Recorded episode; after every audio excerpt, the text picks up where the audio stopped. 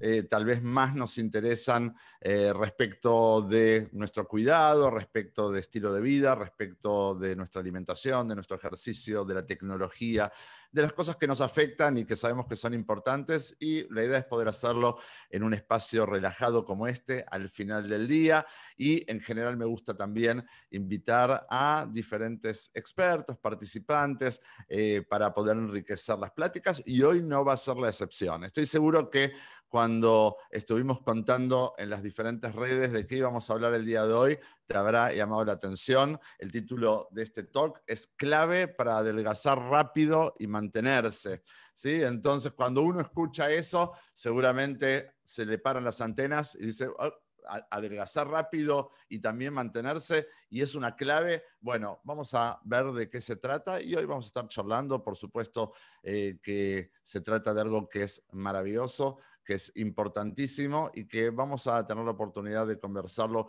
junto a la jefa de nutrición de Plus Vida de Guatemala, la nutrióloga Gabriela González, y junto a José Roberto Lima, un amigo también paciente de tratamiento con una experiencia muy rica al respecto. Pero antes de empezar, recordándote que eh, todos los programas anteriores de eh, Plus Vida Talk, incluyendo este, están en el canal de Plus Vida en YouTube y también, si querés, podés aprovechar para escucharlo solamente con audio por medio de Spotify, eh, Spotify Podcast en Plus Vida Talks, nos puedes encontrar. Y la idea es que también te sirva, mucha gente me dice, aprovecho para ir escuchando mientras que estoy haciendo ejercicio o mientras que voy en el tráfico. Así que, bueno, en cualquiera de los formatos, con video o solamente con audio, están todos disponibles ahí en los diferentes canales eh, de Plus Vida. Yo te decía que hoy vamos a hablar de una clave para adelgazar rápido y mantenerse. Y la verdad es que vamos a hablar de temas que son de verdad. No hablamos de ningún producto, no hablamos de nada mágico. Vamos a hablar de algo que podemos hacer, que seguramente te suena y que, em, bueno, para algunos de nosotros a lo largo de la vida ha sido un poco complicado cómo poder hacernos de esto. Vamos a ver de qué se trata. Lo primero es cuando nosotros trabajamos desde los diferentes espacios, hablamos todo el tiempo en construir un buen estilo de vida. Como normalmente la mayor cantidad de gente que se acerca a eh, mi tratamiento lo hace por una búsqueda de mejorar su situación de peso eh, y tal vez aprender lo que sea necesario para bajarlo y después para mantenerse. Bueno, obviamente una de las primeras cosas que charlamos es cómo era tu estilo de vida, ese estilo de vida en el cual te ha sido difícil sostener tu peso y cómo va a ser el nuevo estilo de vida que vamos a tratar de buscar construir juntos a partir del aprendizaje de una cantidad de hábitos y una cantidad de herramientas. Pero la gran pregunta es, ¿por qué trabajar en lograr un buen estilo de vida? ¿Por qué? Bueno, básicamente porque un cuerpo que esté en su mejor versión va a permitirnos alcanzar lo que querramos hacer con mayor facilidad.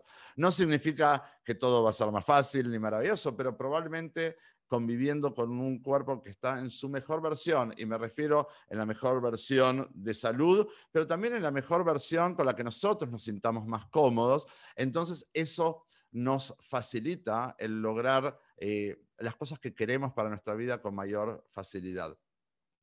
Y si vamos a hablar entonces de estilo de vida, aprendemos que no existe un estilo de vida saludable sin buena alimentación, como tampoco lo existe, existe sin una buena hidratación, ni sin un buen descanso, ni tampoco sin una buena cantidad de movimiento. ¿sí? Son cuatro ejes, alimentación, hidratación, descanso y movimiento. Normalmente cuando me toca charlar con gente que, eh, que bueno, que, esto del peso le ha sido un tema difícil, ¿sí? vemos que en estas cuatro áreas probablemente hay un trabajo por hacer, ¿no? Hace falta mejorar la calidad y la cantidad de la alimentación. Obviamente muchos llegamos a situaciones complicadas porque teníamos una eh, muy mala hidratación, o yo diría muchos pasábamos deshidratados, descansábamos mal y prácticamente no nos movíamos o nos movíamos muy poquito. Y justamente la obesidad y el sobrepeso eh, son el resultado de esa combinación de hiperingesta y de sedentarismo. ¿sí? Comemos mucho más de lo que necesitamos, nos movemos mucho menos de lo que necesitamos y en general a eso le podemos sumar que tampoco descansamos lo suficiente. La pregunta es, bueno, ¿cómo resolvemos la hiperingesta? ¿Cómo resolvemos el que comemos mucho más de lo que necesitamos comer? Bueno, primero comiendo menos. Comiendo menos y comiendo obviamente mejor, vamos a lograr adelgazar. Eso es lo que básicamente cualquier dieta de nuestra vida nos proponía. Come menos y bajarás de peso. Y si además de comer menos mejoras la calidad de los nutrientes, eso todavía será mejor. Primero comemos menos. Y luego, para mantenernos, aprendemos a comer lo suficiente. Comer lo suficiente. ¿Qué es lo suficiente? Lo suficiente para nutrir a mi cuerpo. Ahora, ¿cómo resolvemos el sedentarismo? El sedentarismo es esta situación en que nos movemos mucho menos de lo que nuestro cuerpo lo necesita, empezando a movernos, forjando el hábito para que sea por lo menos suficiente primero para ayudarnos a bajar de peso, si lo que estamos buscando es bajar de peso, y luego para poder mantenernos en el largo plazo. Para quienes tenemos un problema eh, con el manejo de la comida, bueno, vamos viendo que eh, aquí lo que hacíamos toda la vida era adaptar nuestra alimentación a nuestra actividad física. Si ya decidíamos empezar a hacer algo, meternos a un gimnasio o hacer algún deporte o lo que fuera, entonces normalmente llevábamos un, eh, un consumo que fuera lo suficiente para realizar esa actividad física. Y lo que venimos a aprender es que cuando tenemos un problema de comida o con la relación con la comida, la dinámica tiene que ser al revés. Es lo que yo necesito comer y, gracias a eso que yo como, cuánta actividad física y qué actividad física yo puedo realizar. Nuestro problema es, más con la comida que con la actividad física. Los dos para muchos de nosotros han sido problemas, pero principalmente es con la comida.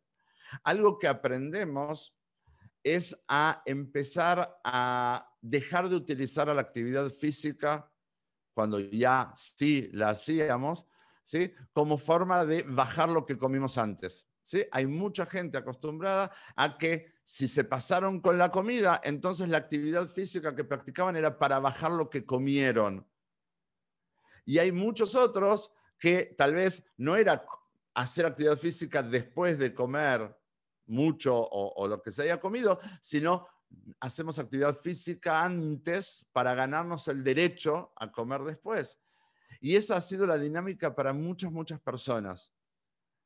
Y vamos a de a poquito ir aprendiendo que así como el cuerpo tiene necesidades nutricionales cada día, también tiene necesidades de actividad física para mantenerse en un estado que sea un estado óptimo. Algo que a mí me gusta decir, comemos todos los días, necesitamos movernos todos los días también. Pero no es porque comemos todos los días, necesitamos movernos todos los días también. Son dos cosas separadas. Necesitamos comer todos los días y comer bien todos los días y necesitamos movernos bien todos los días. Esto es un axioma. Y no hablamos aquí solamente de necesidades del cuerpo, porque aprendemos que la actividad física de forma regular ayuda incluso a atenuar las emociones, a prevenir ansiedad, a reducir las posibilidades de depresión. Quiero decir que no solamente es que yo me muevo por un tema de peso, sino que de a poco voy encontrando el valor en moverme, en que influye también a nivel emocional.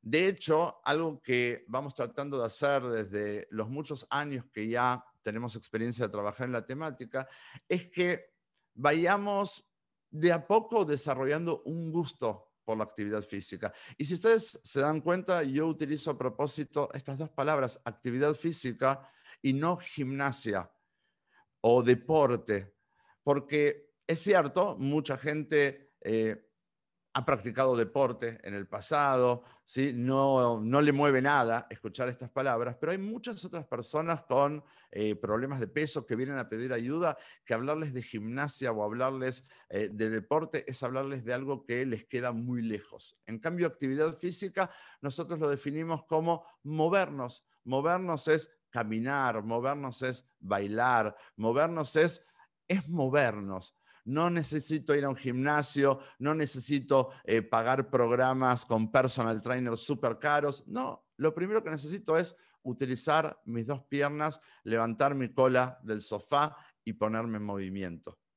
Aprendemos algo que es muy importante, que así como comer bien es fundamental para nuestro cuerpo, movernos bien también lo es. Pero también sabemos que en todas nuestras experiencias de vida, de haber buscado dietas, de haber buscado estrategias que nos ayuden, algo que pudimos aprender es que no existe un buen adelgazamiento sin movimiento y por supuesto no existe un buen mantenimiento sin movimiento. Por eso es que más tarde o más temprano me va a tocar lidiar tal vez con esa incomodidad de ver cómo hago para romper con esto que a mí me mantiene quieto y que no me sirve. Hoy le quiero dar la bienvenida a una experta en el tema, que es eh, la nutricionista, la nutrióloga Gabriela González, directora de nutrición de la Clínica de Plus Vida en Guatemala. Es la eh, Nutri de muchas de las personas que están conectadas, eh, que son nuestros pacientes, y es una gran referencia para poder entender el valor de lo que estamos hablando. Y después vamos a tener la oportunidad de charlar con uno de nuestros pacientes que hizo este salto con una experiencia muy rica hace poco tiempo terminó de perder 72 libras, 33 kilos. Eh, y bueno, eso lo vamos a reservar para después de la charla con Gabriela. Hola Gabriela, muy buenas noches, muy bienvenida, gracias eh, por acompañarme en este tour. ¿Cómo estás? Hola Marcelo, buenas noches a todos, muy bien, gracias, contenta de participar nuevamente contigo. Bueno, Gaby, tú tienes muchos años eh, este, trabajando junto a mí en el equipo de Plus Vida las cosas que yo enumeré recién no es solamente lo que arroja el estudiar científicamente el efecto de la actividad física en el ser humano, sino que lo hemos visto en cientos y cientos de personas, ¿no es cierto? Eh, cómo eh, hay un salto de calidad en la salud, en el adelgazamiento e incluso en el mantenimiento cuando hay actividad física y cómo perjudica cuando no hay, ¿no? Sí, sí, claro. Muy bien. En el, en el bienestar en, en, general, ¿verdad? Es algo que las personas que, que, ya vienen haciendo actividad física y hacen un adelgazamiento se sienten mucho mejor y las personas que no hacen actividad física y comienzan con alguna rutina eh, más específica van sintiendo ese bienestar en, en, todos los ámbitos de su salud.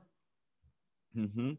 Y al mismo tiempo vemos cómo eh, cuando no se incluye, yo siempre le digo a mis pacientes, mira, más tarde o más temprano te va a tocar empezar a desarrollar el hábito de moverte, ¿no? Sí. Y mejor que sea antes que después, porque cuanto antes mejor, porque te va a ayudar a bajar más rápido, mejor, aparte formás el hábito y te va a llevar a, a, a, un mantenimiento también más estable. Pero también vemos cómo a veces eso cuesta y a veces hay pacientes que lo dejan para más adelante, ¿no?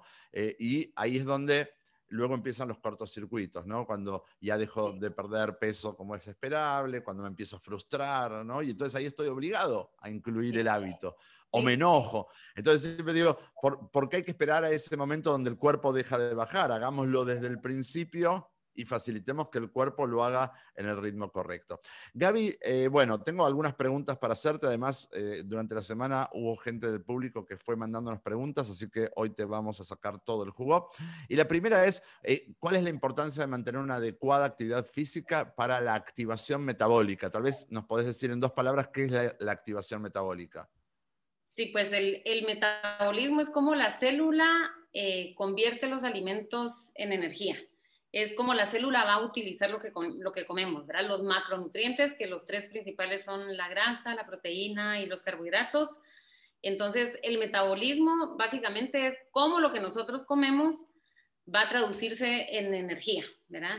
Eh, la activa, nosotros tenemos, eh, bueno, nuestro metabolismo que va a funcionar específicamente para eso y cómo nosotros lo podemos activar es por medio de la actividad física, ¿verdad? Eh, por medio del ejercicio nosotros vamos a hacer que nuestro metabolismo funcione de una mejor manera.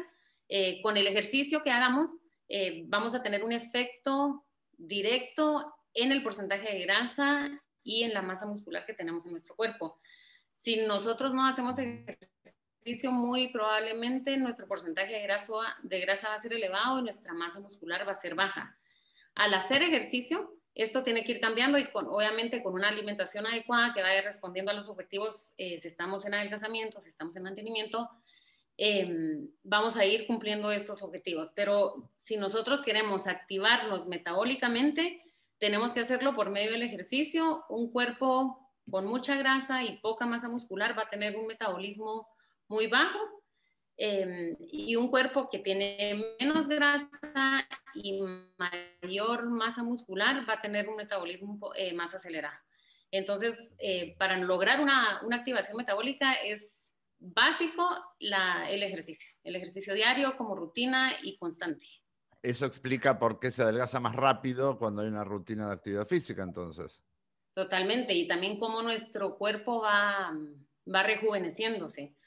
Cuando llegan a la clínica conmigo los pacientes en su primera evaluación podemos ver la edad metabólica que tiene el cuerpo, ¿verdad? Y muchos, eh, tal vez los pacientes, lo que más les impacta de su primera evaluación nutricional es la edad metabólica, ¿verdad? Porque eh, muchos vienen sin hacer ejercicio o una rutina muy escasa, eh, pues no es una rutina, ¿verdad? Entonces, el, el, factor que más los impacta siempre es la edad metabólica, porque entonces el porcentaje de grasa está elevado, la masa muscular está baja y la edad metabólica es a veces hasta el doble de la edad cronológica. Entonces, eh, sí, esto es como muy, es un shock, ¿verdad? Cuando llegan a la clínica vemos el, la edad metabólica y ahí ya viene toda la, la, plática del ejercicio, de la importancia de comenzar a hacerla ahorita, ¿verdad? Y, y, como tú decís, no esperar a que sea más tarde, no esperar a bajar libras a costa de la masa muscular, sino que empezar con una rutina de ejercicio que sea adecuada a la persona, adecuada al objetivo para que la masa muscular se mantenga y el porcentaje de grasa vaya bajando. Y pues de esta manera el cuerpo va rejuveneciéndose metabólicamente por medio de la activación metabólica. Bien, bien. Esto es muy interesante el tema de la edad metabólica. Eh, es un dato que normalmente en nuestras, eh, en nuestras balanzas, en nuestras básculas domésticas no se puede ver ese dato, ¿no? Entonces hay que verlo, hay que verlo en las, digamos, en las clínicas un poco más profesionales y todo. Pero básicamente que eh, una persona tenga el doble o más del doble de su edad cronológica en edad metabólica, ¿qué significa? Que su metabolismo funciona a ver, si yo tengo 40 años y tengo una edad metabólica de 80, ¿quiere decir que mi metabolismo funciona como el de una persona de 80 años? Exacto, sí, que tu metabolismo es tan, tan bajo o tan lento o tan inactivo como una persona de 80 años, ¿verdad? Porque una persona de 80 años, a medida que nosotros vamos ganando años, nuestro porcentaje de grasa también, el, el rango saludable para nuestro porcentaje de grasa también va cambiando porque va aumentando poco a poco, ¿verdad? Mientras mayores somos, el porcentaje de grasa saludable va a ir como variando un poquito más hacia arriba. Entonces, si nuestra edad metabólica es mayor a nuestra edad cronológica, quiere decir que nuestro metabolismo es más lento, tan lento como, como esa edad metabólica eh, que nos muestra la, la, balanza, ¿verdad? Con toda la tecnología que esta tiene que nadie se desespere, ¿eh? porque lo que vemos es que después de los adelgazamientos, la edad metabólica eh, no, no, no, es que se vuelve a equiparar con la edad cronológica, sino que todavía se rejuvenece muchísimo. O sea, logramos edades metabólicas a veces de edad de adolescencia o de antes del casamiento, ¿no? Y eh, así que que nadie se preocupe por eso, que sepa que es un dato que se puede revertir con un buen cuidado, con un adelgazamiento y con eh, actividad física y con un buen estilo de vida. Buenísimo, Gaby, gracias por, por esa respuesta. Eh, ¿Cuál es el, el, rol, si ya estamos hablando técnicamente, cuál es el rol de la actividad física eh, en lo que se llama el, gasto calórico basal? ¿sí? O tal vez puedes explicarnos en palabras simples qué es el, el, gasto, el gasto calórico basal o la fórmula energética. El metabolismo basal mide como la, velocidad en la que una persona quema energía, en la, velocidad en la que una persona quema calorías eh, mientras está en reposo. Entonces, el metabolismo basal es las calorías que una persona quema a lo largo del día si solo se sentara en el sillón o se acostara a ver televisión. Ese es el metabolismo basal. Que básicamente es para el funcionamiento del cuerpo, ¿sí? Cada vez que yo parpadeo, cada vez que yo respiro. Pensar, para respirar, para movernos, para que todo nuestro, para los riñones, eh, la digestión, para nuestro sistema cardiovascular, ¿verdad? Eh, para que todo nuestro, nuestro cuerpo esté funcionando en óptimas condiciones. Ese es el metabolismo basal. Y el metabolismo basal em, puede influir en la tendencia de ganar peso en una persona. En una persona con metabolismo basal bajo eh, va a tender a ganar más kilos rápidamente que una persona con un metabolismo basal un poquito más acelerado. Verá, el metabolismo basal, por ejemplo, eh, de dos personas de 40 años eh, del mismo sexo puede variar entre 200, 300 o 400 calorías incluso a lo largo del día. Y el metabolismo basal eh, se afecta, uno, por, las, por los genes de las personas, ¿verdad? Por cómo la constitución de la persona eh, está, está hecha, genéticamente, eh, por, por, el, por donde viven, por cómo es la constitución física de sus padres, de sus abuelos, ¿verdad? Y todo esto. por algunos problemas de salud también, si hay algún problema hormonal, de tiroides, y mm, pues también está, está influido por la constitución física de la persona. Mientras más músculo, el metabolismo basal es mayor y el metabolismo es más eficiente, como habíamos eh, dicho antes. Claro, esto es algo que aprendemos mucho cuando eh, yo decía antes, bueno, actividad física, primero caminar, ¿no? Ponernos en movimiento, pero luego la siguiente recomendación es la de tonificar los músculos, porque porque cuando yo tonifico los músculos, mis músculos eh, van a ser más grandes y básicamente van a necesitar de energía para mantenerse bien. Entonces, cuando yo desarrollo músculo, el músculo me ayuda a quemar calorías, ¿no es cierto? Incluso estando en reposo, incluso durmiendo, incluso estando sentado, ¿no? Pero eso ya será otro tema. Eh, Gaby, justamente, bueno, eh, algo que se convierte en un desafío es que yo decía, la obesidad y el sobrepeso son la combinación de comer mucho más de lo necesario, movernos mucho menos de lo necesario. Normalmente quienes tenemos un problema de peso, lo primero que salimos a buscar son dietas y productos para adelgazar y tal vez con suerte salimos a buscar algún tipo de actividad física que nos ayude, pero en general eso es como en un segundo paso y alguien nos tiene que insistir mucho para que ocurra. Y entonces viene la gran pregunta, primero... Eh, ¿Qué es lo que se le recomienda a un paciente que tal vez nunca antes eh, este, hizo demasiada actividad, eh, un paciente que tal vez está empezando a cuidarse, pero tiene eh, mucho peso por perder, ¿no? Y entonces siempre yo digo, ojo, porque venimos, no podemos ir de 0 a 100, ¿está bien? Porque entonces todo lo que tiene que ver con empezar a cuidar de nuestra salud, eh, si con tal de yo adelgazar más rápido me voy eh, a, lesionar alguna parte de mi cuerpo por forzarlo más de lo que mi cuerpo puede responder, entonces no tiene sentido, no tiene sentido. Entonces la gran pregunta, Gaby, es eh, cómo se construye una actividad física que sea adaptada para una persona eh, que va a empezar a moverse y que trae un sobrepeso y una obesidad, que luego será una cuestión de tiempo hasta que lo baje. Pero mientras tanto, eh, ¿cómo hacemos para que no se convierta en un Ironman de la noche a la mañana?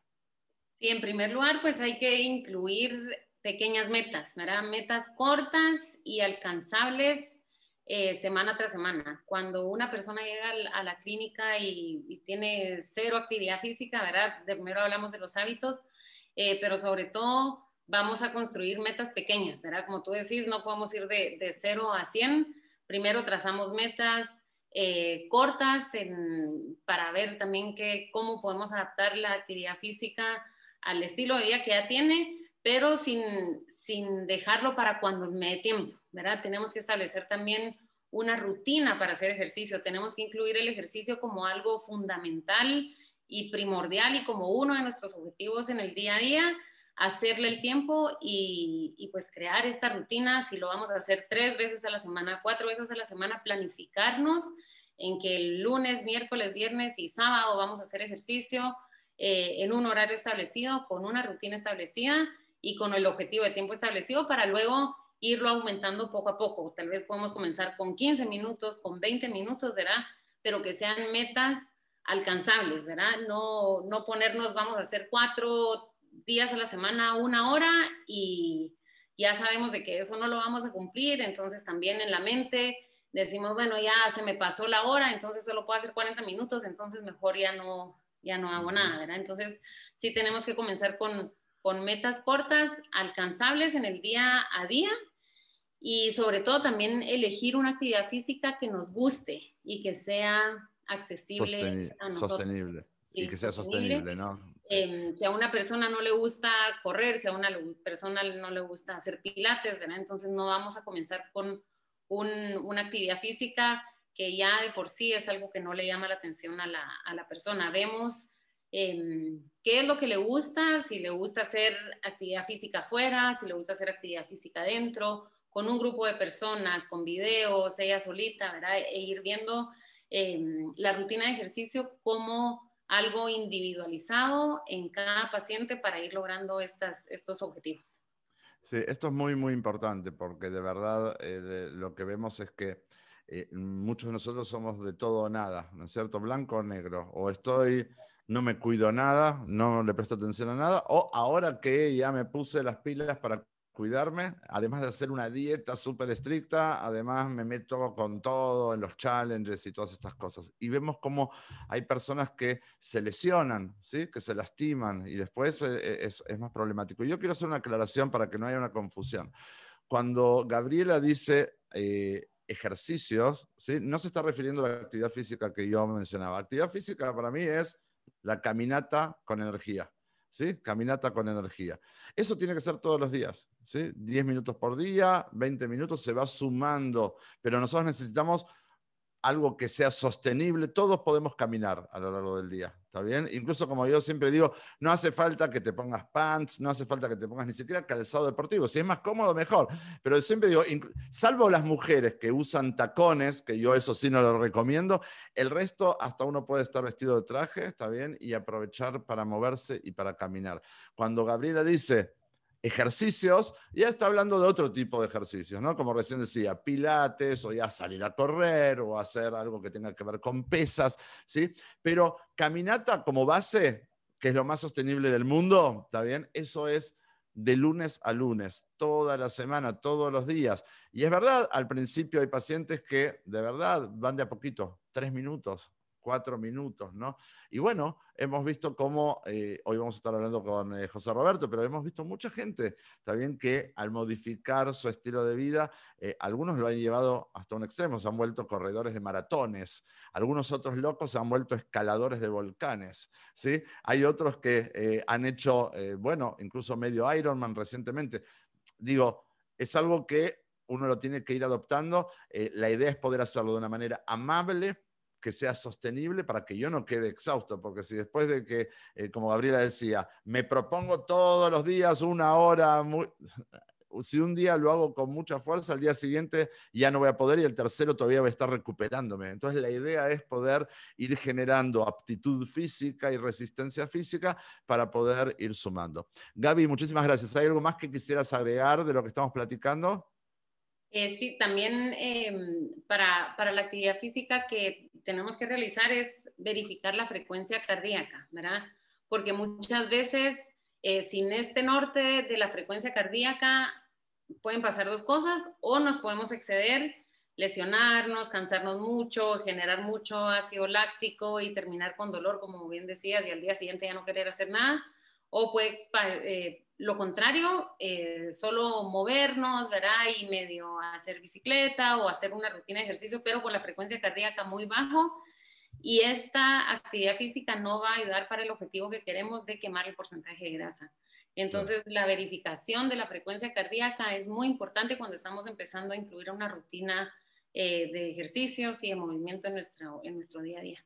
En cuanto a la caminata, decimos siempre que sea una caminata no que estoy paseando en un centro comercial mirando las vidrieras, sino que sea una, eh, una caminata enérgica. Básicamente, como el ideal, son 100 metros por minuto, ¿está bien? Para tener una idea, que es una actividad física lo suficientemente rápida sin llegar ni siquiera a trotar. No estoy hablando ni de trotar ni de correr, ¿eh? caminar con energía que te permita hablar con otro, está bien, pero que no sea que estoy paseando. Eso es básicamente una forma de, poder medirlo si no tengo medidores eh, de, la presión arterial. Gaby, muchísimas gracias. Voy a volver a ti en un ratito porque hay un montón de preguntas que te voy a hacer luego en un ping-pong. Así que ahora respira mientras que yo hablo con José Roberto y después vuelvo. ¿eh? No, te quedas, eh, este, no te quedas callada después. Un beso grande.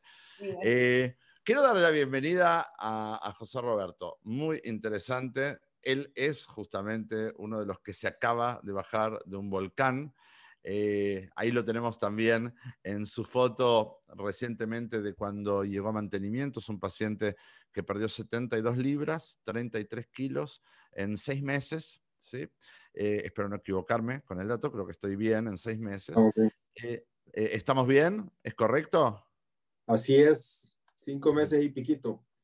Muy bien, muy bien. Para, antes de aparecer, ahí está, ahí está, ya estás apareciendo. ¿Qué, ves tú en esa foto? Es impresionante, es como si fueran eh, este, casi dos personas. Obviamente son dos versiones de una misma persona, pero ¿qué ves tú en ese antes y en ese ahora? Lo que veo es un montón de tiempo que, que lastimosamente no logré sacar el potencial a mi vida, ¿verdad? Esa foto la tengo pegada en la refrigeradora de la cocina también para acordarme de dónde vengo. Mm. Y, y, de verdad que está bien claro la diferencia. Bromeo que es como que si me había tragado una niña de 10 años. Eso es lo que tenía de sobrepeso antes. Bueno, la verdad es que... Una diferencia. Es, es una gran diferencia. Es una gran diferencia obviamente eh, eh, es interesante porque estás más sonriente en la foto con las 72 libras más que en la siguiente. Sí, era, e, era el gordo feliz. Mm, bien, bien. Eras el, gordo, eras el gordito feliz, era el personaje, el personaje construido. Así es, pero aquí estamos de verdad contentos con haber logrado bajar eso no, no solo es un reto físico, sino que un reto mental, sobre todo mental, te diría, el, el, el, tomar la decisión antes que nada y después ir incorporando todo lo que demanda esta, esta ecuación para lograr el, el objetivo, ¿verdad? No es definitivamente solo un tema de comer menos, es un tema integral el que te lleva a lograrlo, sobre todo cuando estás hablando de esas cantidades de libras o de kilos que, que me tocó a mí bajar, ¿verdad? Seguro. Un trabajo duro. Este, ¿Este peso era un peso que tenía una historia larga en tu vida? Sí, te diría que toda la vida luché contra el sobrepeso. Desde, chiquito me, tengo, tengo recuerdos de, estar en sobrepeso, inclusive en colegio, en universidad. Todas mis etapas de la vida siempre tuve sobrepeso, ¿verdad? Y no tuve una, una eh, mayor actividad física, no fui alguien que, que me gustaban los deportes o, que participaba mucho en ellos, ¿verdad? Y, pues sí, toda la vida pasé en esas. O sea, que, esto que esto que acabas de lograr es algo, es, es, algo como inédito, es algo extraordinario en tu experiencia. Sí, y, y lo he conversado con, con, con, Gabriel y con otras personas del equipo. Con, no, no, no es solo un tema de, de, pues, de bajar del peso, sino que es un reto personal que logré superar, ¿verdad? Soy, como tú sabes, una persona, un profesional, trabajo, mi trabajo y todo, y gracias a Dios he sido exitoso en, en varios ámbitos, pero, pero tenía ahí mi, mi espinita, ¿verdad? Que, qué bien que me va bien en muchas cosas, pero, pero el tema tan importante, mi salud física, en, en sentirme bien en, físicamente y mentalmente, no lo había logrado nunca, ¿verdad? Entonces, el, e, ese reto, gracias a Dios, ahora pues lo he logrado superar. Bueno, esto es, es una alegría escucharlo y, aparte, como cada vez que me toca entrevistar a alguna persona, algún paciente que ha logrado algo tan importante, yo siempre digo, eh, este, se puede, ¿no? Acá está el ejemplo de, que eh, este, si José Roberto pudo, quiere decir que se puede, se puede, se puede modificar algo que no habíamos podido o no habíamos logrado modificar nunca antes. ¿No? Eh, y esto de así soy yo, y bueno, pero si el así soy yo me trae enfermo, necesito cambiar algunas cosas de mí, ¿no? Eh, y, creo que, eh, y, me pueden esas cosas ayudar a, estar mejor y a ser mejor también. ¿Y qué te ha permitido este, este adelgazamiento? Esto nosotros estamos hablando hoy de, de, la actividad física como parte del estilo de vida. Tú decías hace un ratito, tú no eras demasiado deportista. desde que empezaste tu tratamiento, tu cuidado, esto lo, empezaste a incluir. ¿Cómo fue esa experiencia? Sí, definitivamente seguí al pie de la letra las recomendaciones de ustedes, me dejé guiar, llevaba, tengo 49 años y llevaba la mitad de esa vida probando dietas, ¿verdad? Dieta que me mencionen, yo en algún momento la probé sin mucho éxito. Así que en esta vez dije, voy a, voy a apostarle a, a, las recomendaciones de ustedes, ¿verdad? Que, que, los pilares que mencionaste, ¿verdad? Comer bien, la parte de la, parte de la actividad física, el, el, el, tema de, de, la hidratación, ¿verdad? Y el otro componente importante, la parte psicológica, de participar en las escuchas y eso. Y dije, voy a seguir al pie de la letra eso. Al principio fue un reto durísimo, prácticamente como en automático lo tuve que hacer porque no, no, no es fácil, ¿verdad? Sin embargo, eh, le aposté y empecé a incorporar esas cosas en, en, en, mi, en, mi, en mi tratamiento, ¿verdad? Eh, con la, empecé caminando, como mencionaste tú, poquito, ¿verdad? No aguantaba mucho, no es porque no quisiera hacer más, sino que no aguantaba mucho. Empecé caminando, ¿Cuánto, eh, cuánto? Cuéntame, cuéntame, Mira, eres un caso testigo. Acá hay mucha gente conectada, ¿sí? Que se, primero que está aprendiendo, se está inspirando también con tu experiencia y yo te lo agradezco muchísimo. Pero contanos, o sea, cuando dijiste, ok, yo voy a apostar a esto, voy a hacer las cosas como me dicen que necesito hacerlas, ¿sí? Eso es toda una decisión. Por eso, por eso las cosas funcionan. Cuando empezó la actividad física, ¿cómo empezó? O sea, eh, eh, em, empezó a caminar un, poquito? ¿Cómo, ¿Cómo, fue salir de esa zona de confort que te tenía eh, este, quieto? Mira, lo primero fue levantarme de la cama y agarrar una rutina, ¿verdad? Puse mi alarma, seis y media de la mañana, tenis y, y, a salir a caminar, así empecé, ¿verdad? Algo forzado, como te digo, porque no era como que tenía esa gran gana de salir y menos con a esa hora, pero, pero, pero, pero le aposté y eso empecé. Poquito, caminando poquito, media hora, afuera de mi casa, salía a caminar, salgo todavía afuera de mi casa a caminar en la, en la colonia. Me acuerdo que aquí cerquita hay una cuesta que, que con la lengua de fuera al subirla, en una cuestecita pequeña, ¿verdad? Y empecé así, media hora, media hora, todos los días con consistencia, ¿verdad? Y, y, y, poco a poco fui notando cómo eso a la parte de, de, de mi plan de alimentación me fue funcionando. Es bien notorio cuando estás haciendo ejercicio, cómo tu cuerpo te lo, te lo, te lo, te lo agradece y, y, y, te lo refleja en la báscula, ¿verdad? Que también es otro componente importantísimo de esto, ¿verdad? Que todos los días en la mañanita, ah, ponía la alarma, me levantaba a la báscula directo prácticamente, a ver cómo había amanecido y, de ahí a la calle a, a hacer mi ejercicio, ¿verdad?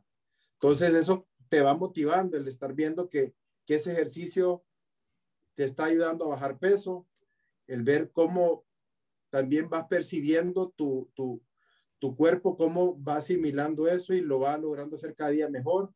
Esa cuestecita que te digo que, que me hacía que me saliera con, la, acabara con la lengua de fuera, eh, después ya no la sentía, eh, hasta una etapa que ahora pues la subo corriendo ¿verdad? Entonces vas viendo cómo tu cuerpo se va acoplando y, y nivelando a eso, ¿verdad? Entonces todo eso te va motivando, te va motivando.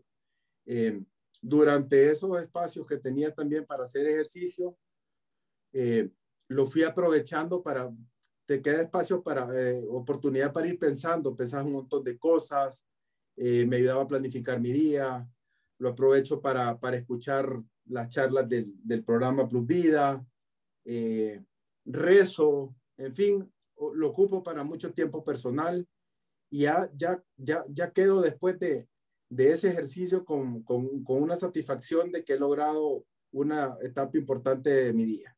Muy bien. Entonces, no solo espera, espera, hay varias cosas. espérame, espérame, hay varias cosas que yo quiero recuperar de lo que tú estás diciendo. Primero, pareciera ser que tú estableciste. Yo voy a hacer mi actividad física al principio del día, seis y media de la mañana. No salió ni el sol todavía y tú ya sales a la calle, ¿no? Eh, y uno diría, wow, es un sacrificio. Uno, uno está sacrificando algún rato más de dormir, ¿no es cierto? Uno no tiene muchas ganas a esa hora de salir y aún así no, has, eh, no, no te has puesto a negociar con el tema. Lo has hecho, has salido, ¿no? Has salido. Y resulta que al regresar, ya no solamente es la caminata, sino que tuviste oportunidad de, como tú dijiste, o de escuchar, o de aprender, o de, planificar el día, o de rezar. Quiere decir que regresas no, no cansado, sino recargado. Totalmente, súper con energía, con ganas, con la mente fresquita. ¿verdad? es la batería de mi día, te puedo decir. Bien, bien. Ahora, algo también que es muy importante, que tú mencionabas como muy al pasar, es que era muy notorio cuando sí había actividad física respecto de cuando no había actividad física, cuando estabas eh, este, cuidándote para bajar el peso. ¿sí? No, es no es lo mismo. No es lo mismo. Y tú sabes que, a mí me gusta explicar siempre, que esto es una relación de 80-20. 80%, de nuestro estado es debido a lo que comemos, 20% de nuestro estado es debido a lo que nos movemos. ¿sí? Entonces, 20% sigue siendo una porción muy importante y tiene un impacto.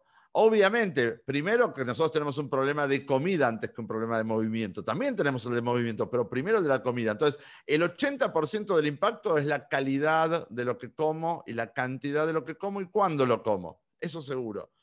Pero si a eso yo le sumo el 20%, que significa el moverme, entonces mi cuerpo funciona de manera óptima. Y cuando ese 20% no está, entonces yo lo puedo notar, como dice José Roberto. Y ni que hablar cuando es al revés, cuando la lógica es, como yo me muevo mucho y me muevo bien, entonces no pasa nada si no le presto mucha atención a lo que como. Cuando eso tiene un peso del 80%, ¿no? Entonces creemos que ya le hicimos porque corrimos, porque nos matamos en el gimnasio una hora o lo que fuera. Y hay mucha gente que viene y me dice, Marcelo, no entiendo, no entiendo por qué no bajo de peso, no entiendo por qué yo soy bien activa, yo soy... Sí, pero ¿sabes qué? te mueves muy bien, pero comes muy mal. Y si comes muy mal, eso vale 80% de tu estado. Y ahí tienes el porqué, ¿verdad? Esto es lo que, lo que vamos aprendiendo. Bueno, entonces, excelente, José Roberto. Todo esto nos inspira, nos motiva. Tú empezaste moviéndote al principio, dijiste tres minutos. Y la experiencia nos cuenta que pudiste ir incrementando, pudiste ir subiendo esa, esa pendiente ya corriendo, seguramente habrá sido incrementando la actividad y eso te permitió perder todo tu peso. 72 libras, ¿sí? 30 y tantos kilos. Así es, así es.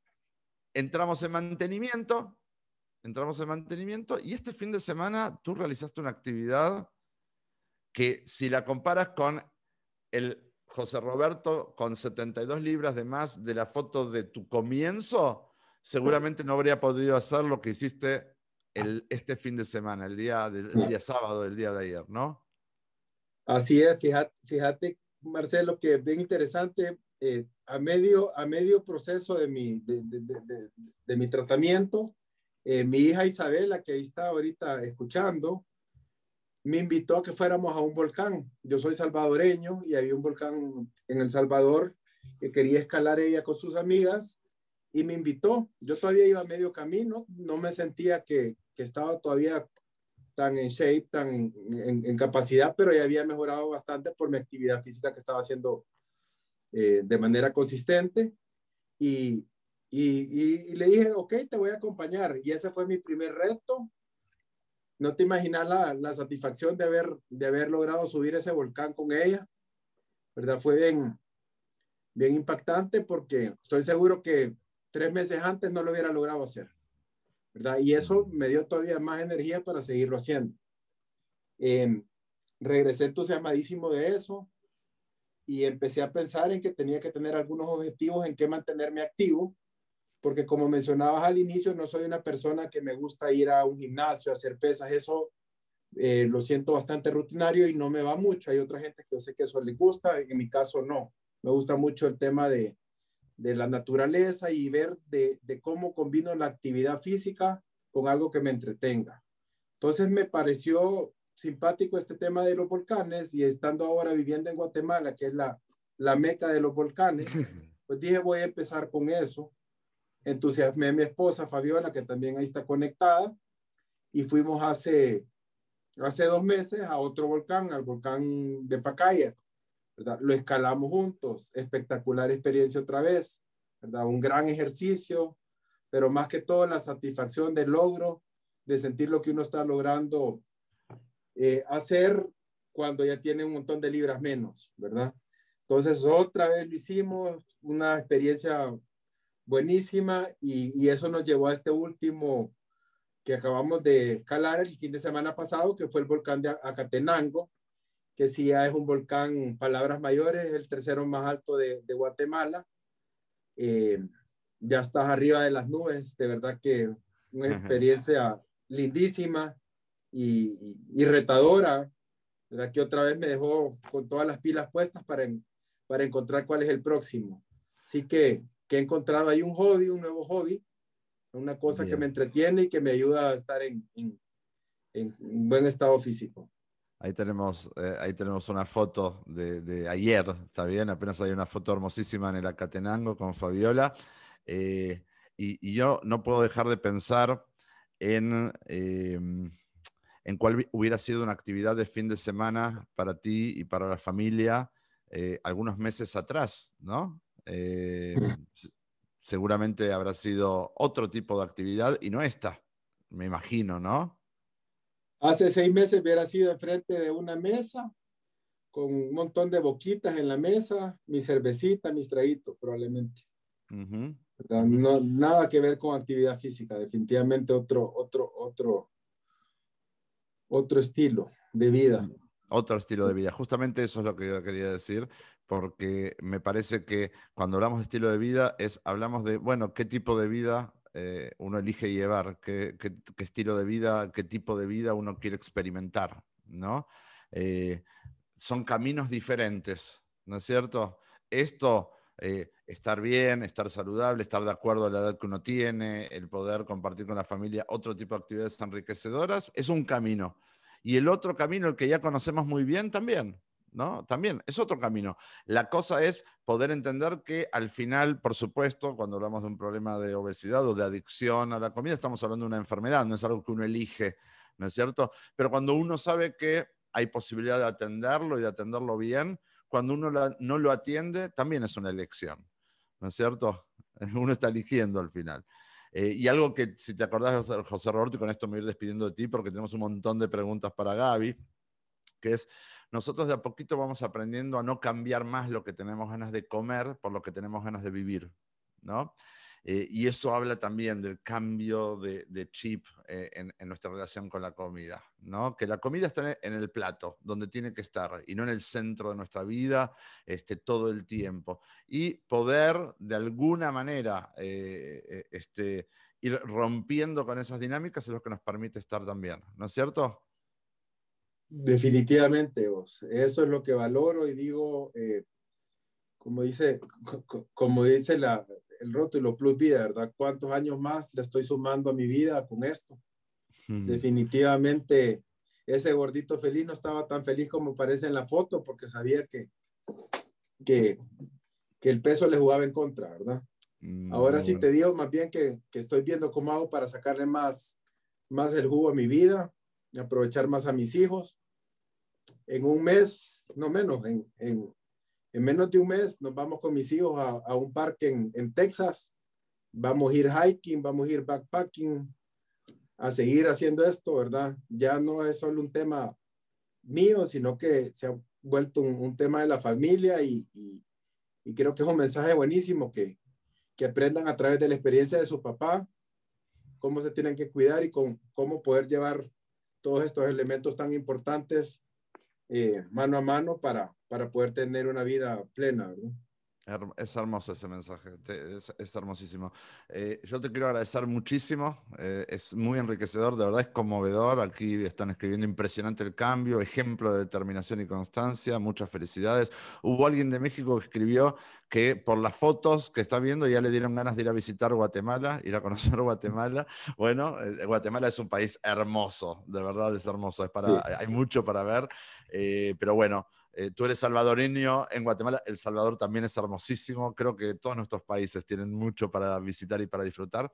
Eh, y te quiero agradecer mucho, ¿eh? te quiero agradecer mucho este ratito, seguiremos compartiendo y, y, bueno, yo te agradezco porque con tu experiencia muestras que las cosas pueden ser diferentes e incluso en lo que uno eh, se permite a sí mismo y lo que uno transmite a sus seres más queridos, incluso qué es lo que uno comparte con su pareja, qué es lo que uno quiere eh, eh, transmitirle a sus hijos. para nosotros que este tema es un tema difícil, el poder atenderlo, el poder superarlo, ¿no? y el poder modificar lo que tiene que ser modificado es algo muy poderoso. Así que bueno, gracias por mostrarnos que se puede. Un gusto, Marcelo, Gaby, a todo el equipo, muy agradecido con ustedes. Dale. Muchas gracias. Un fuerte abrazo, un fuerte abrazo. Bueno, eh, voy a ir con Gaby, ¿sí? Tenemos varias preguntas, Gaby. Te voy a proponer que sea así, un ping-pong. Yo te hago la pregunta, tú tenés unos minutitos para responder cada una. ¿sí? Si alguna sentimos que se puede extender, se extiende, no pasa nada, pero vamos a intentar aprender. Mucha gente estuvo escribiendo, entonces vamos a ver. Primera pregunta. ¿Es mejor ejercitarse en ayunas o después de comer?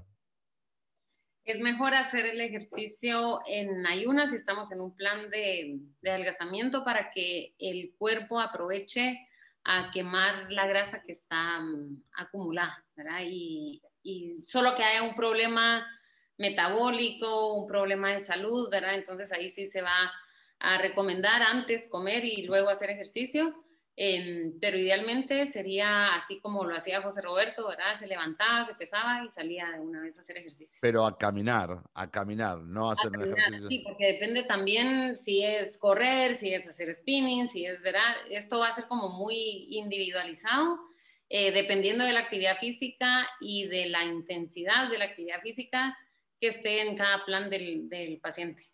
Buenísimo. Aprovecho para leer un mensaje de Mercha. Dice, bienvenida a Guatemala. Dice, le esperamos. Soy de Granada, Nicaragua, pero está en Guatemala. Mercha dice, es espectacular. Así que están invitando a los mexicanos a bajar un poquito al sur, que no solo sea para el norte, ¿verdad? Buenísimo. Parecemos de Linguat, ¿verdad? Eh, segunda pregunta.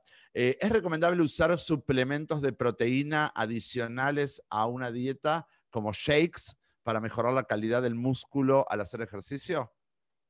Lo mejor es consumir la proteína en el estado natural, ¿verdad? Eh, los, productos eh, de origen animal, el pollo, la carne, los productos lácteos, eh, solamente que se esté haciendo un ejercicio de alta intensidad o muchos minutos, tal vez ya en la fase de mantenimiento, pudiéramos incluir estos, estos suplementos, sí, con, la, con las indicaciones de base, no se llegara a, suplir los gramos de proteína eh, por kilo que necesite el paciente. Siempre va a ser individualizado, ¿verdad? Pero lo mejor es tener esta fuente de proteína eh, por medio de la alimentación y no como, como suplemento. Claro, porque tenemos que, digamos, ese tipo de suplementos que venden en polvos en muchas de las tiendas, que son cadenas, etcétera, son para cuando uno hace un tipo de actividad muy demandante, ¿está bien? Cuando entonces uno necesita para construir mucho músculo, ¿está bien? Entonces ahí está recomendado. Yo lo que recomiendo es esto que acaba de ser la persona que hizo la pregunta, que es preguntarle a una Nutri, ¿está bien? No hay que preguntar en el gimnasio, hay que preguntarle a la Nutri y ella nos va a asesorar de la mejor manera. Tercera pregunta, ¿es recomendable hacer ejercicios de resistencia o de fuerza durante el proceso de adelgazamiento? Es recomendable eh, para no perder la masa muscular, sí, ¿verdad? No de crecimiento de masa muscular. Eh, con nuestro propio peso podemos hacer estos ejercicios, muchas repeticiones, poco peso, squats, eh, desplantes, despechadas abdominales, para mantener la masa muscular, no para ganar, pero sí es recomendable para que el metabolismo basal siga, siga de una manera constante, ¿verdad? o no se pierda eh, sí es recomendable hacer este tipo de ejercicios para, para evitar la pérdida de la masa muscular, porque si nosotros le estamos mandando la señal al cuerpo que estamos utilizando la masa muscular, el metabolismo no la va a quemar, sino que la va a reservar y la va a, a guardar. Eh, bastante importante. Bien, pero básicamente como tú dijiste, no hay que hacer eh, pesas, eh, digamos, cosas livianas, eh, todo lo que puedo hacer con mi cuerpo, incluso en mi casa, ¿no es cierto? No hace falta ni siquiera ir a un gimnasio. bueno, alguien preguntaba sobre la frecuencia cardíaca, que ya tú lo explicaste antes. ¿Es recomendado hacer la misma rutina de ejercicio y en la misma frecuencia durante un adelgazamiento que en el mantenimiento o debe ser diferente?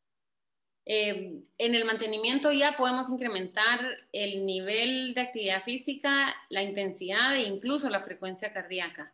eh, no debe ser exactamente la misma porque incluso las, las calorías que vamos a estar consumiendo en las dos etapas van a ser diferentes, por lo que la actividad física en el adelgazamiento debe responder a las calorías que estamos eh, consumiendo y durante el mantenimiento, que ya tenemos una ingesta un poquito más elevada, podemos incrementar la actividad física y podemos hacer otro tipo de actividad física como José Roberto, ¿verdad? Que, que ya comenzó a correr y ahora corre 10 kilómetros y ha incrementado su actividad física de una manera excelente, pero también porque la, la, fase en la que está, que es la fase de mantenimiento, ya da para esto, ¿verdad? Ya da para subir volcanes, ya da para correr 10 kilómetros. buenísimo.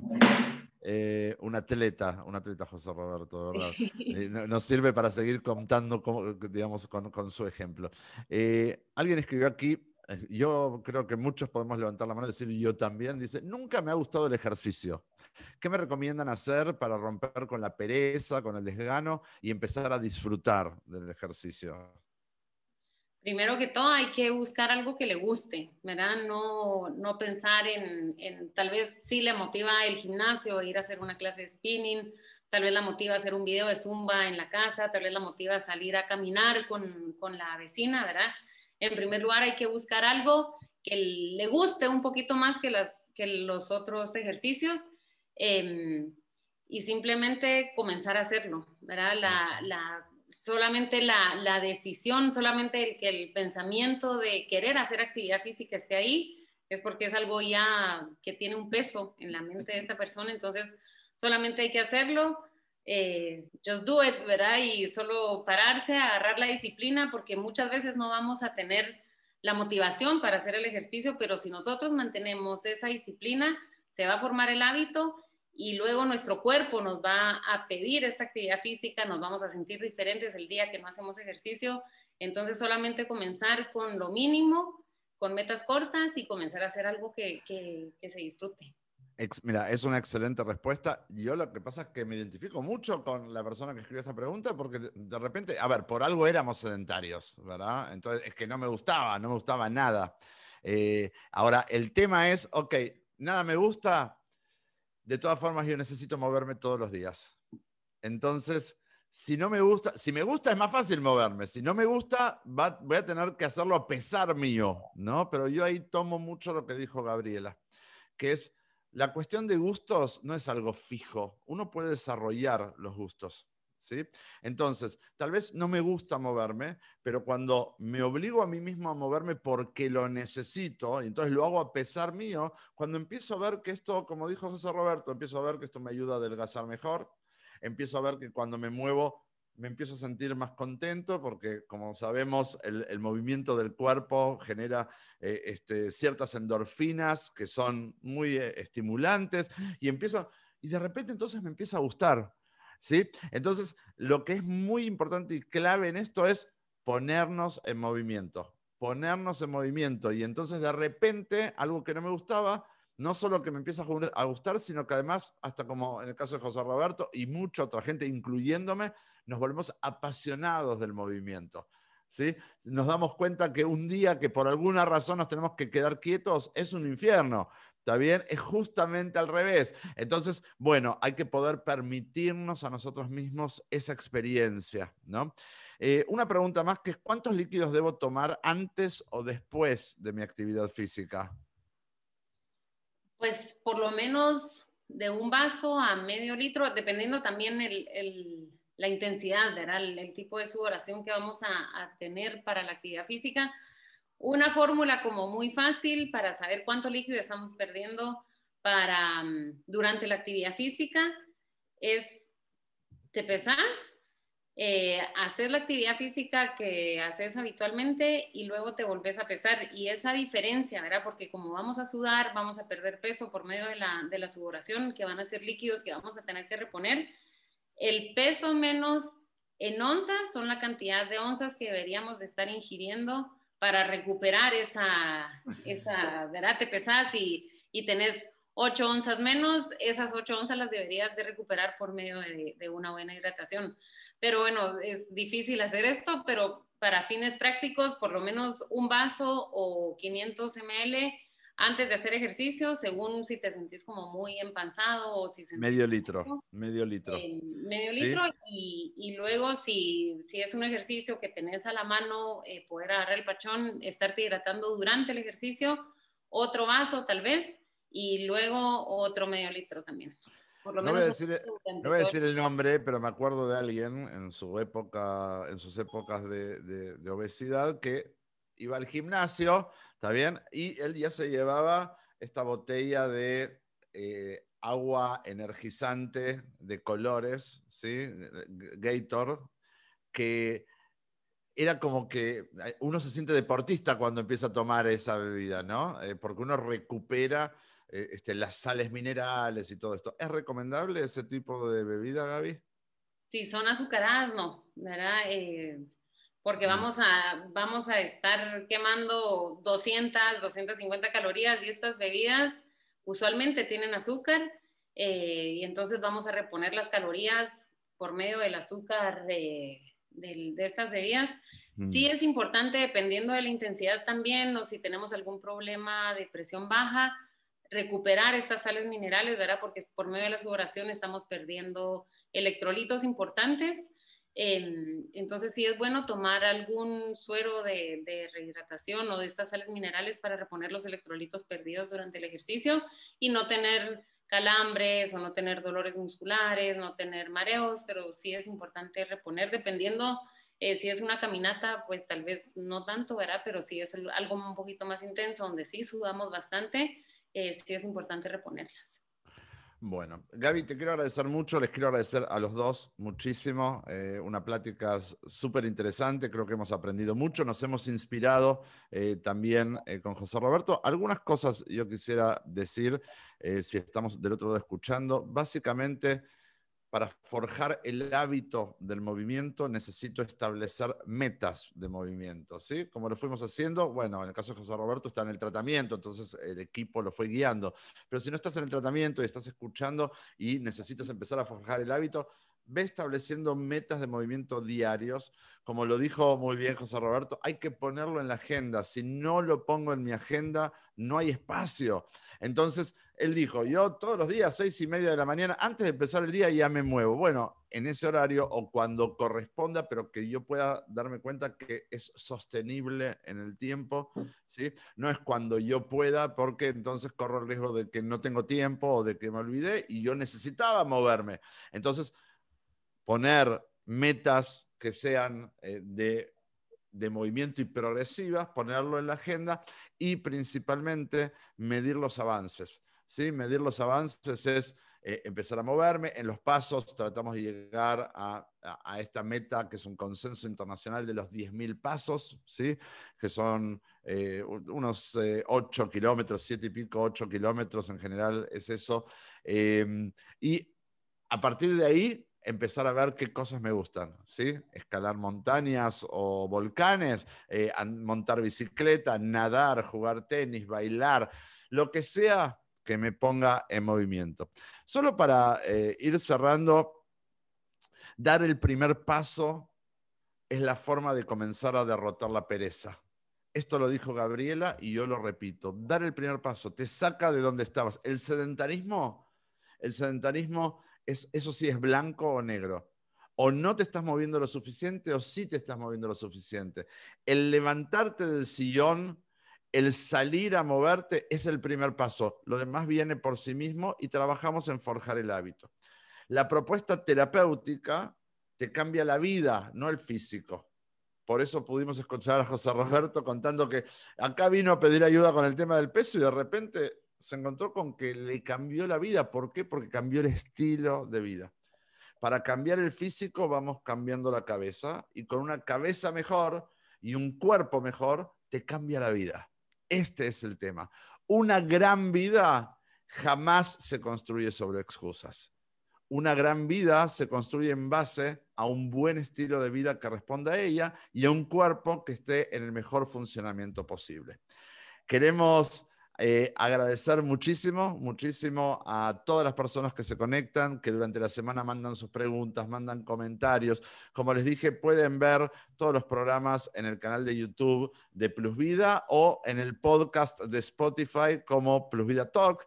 Les quiero agradecer muchísimo a Gabriela y a José Roberto, muy interesante. Espero tenerlos nuevamente pronto y eh, estén atentos todos los que nos están viendo de los diferentes países. El próximo lunes nos volvemos a encontrar en el próximo Plus Vida Talk. Que estén todos muy bien. Vamos a dormir lunes en la noche. Es el horario en que terminamos, es el día en que terminamos la jornada juntos. Que tengamos una buena semana. Chao, chao. Muchas gracias.